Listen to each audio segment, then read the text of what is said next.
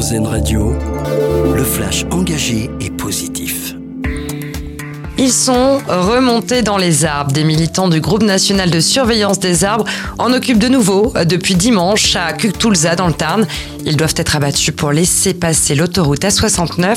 Les militants dénoncent les agissements des forces de l'ordre qui les ont empêchés de dormir et de se ravitailler durant trois jours. Selon le collectif La Voie est libre, 800 arbres doivent être abattus sur cette zone pour laisser passer la 69 sur un total de près de 12 hectares. C'était attendu. EDF et l'État ont trouvé un accord sur le nouveau mécanisme de régulation des prix de l'électricité. C'est le ministre de l'économie qui l'annonce. Il définit un prix de référence et un prix plafond, euh, surtout alors que jusque-là, l'encadrement des prix ne portait que sur une partie de la production d'EDF. Il concernera désormais l'ensemble du marché.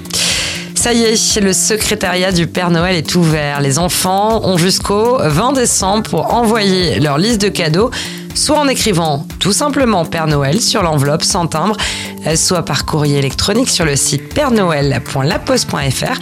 Et pour leur réponse cette année, c'est l'écrivain Michel Bussy qui a été choisi, un rôle que n'avait endossé aucune personnalité depuis Françoise Dolto dans les années 60. Happy Birthday King Charles. Le roi d'Angleterre fête aujourd'hui ses 75 ans, un anniversaire qu'il passera en famille. Des festivités sont prévues, en public aussi, notamment une réception à Buckingham avec des infirmières et des sages-femmes, car c'est aussi les 75 ans du système de santé britannique. On termine avec notre dossier solution. Aujourd'hui, on vous parle d'un triporteur à assistance solaire. Il permet de transporter plusieurs passagers et des bagages. Le Véliotech, c'est son nom.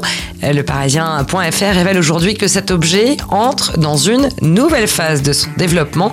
Un accord vient d'être conclu avec une société d'assurance pour que les professionnels puissent l'emprunter sur la voie publique. À ce jour, une vingtaine de Véliotech sont en circulation d'écouter le flash engagé et positif d'Airzen Radio.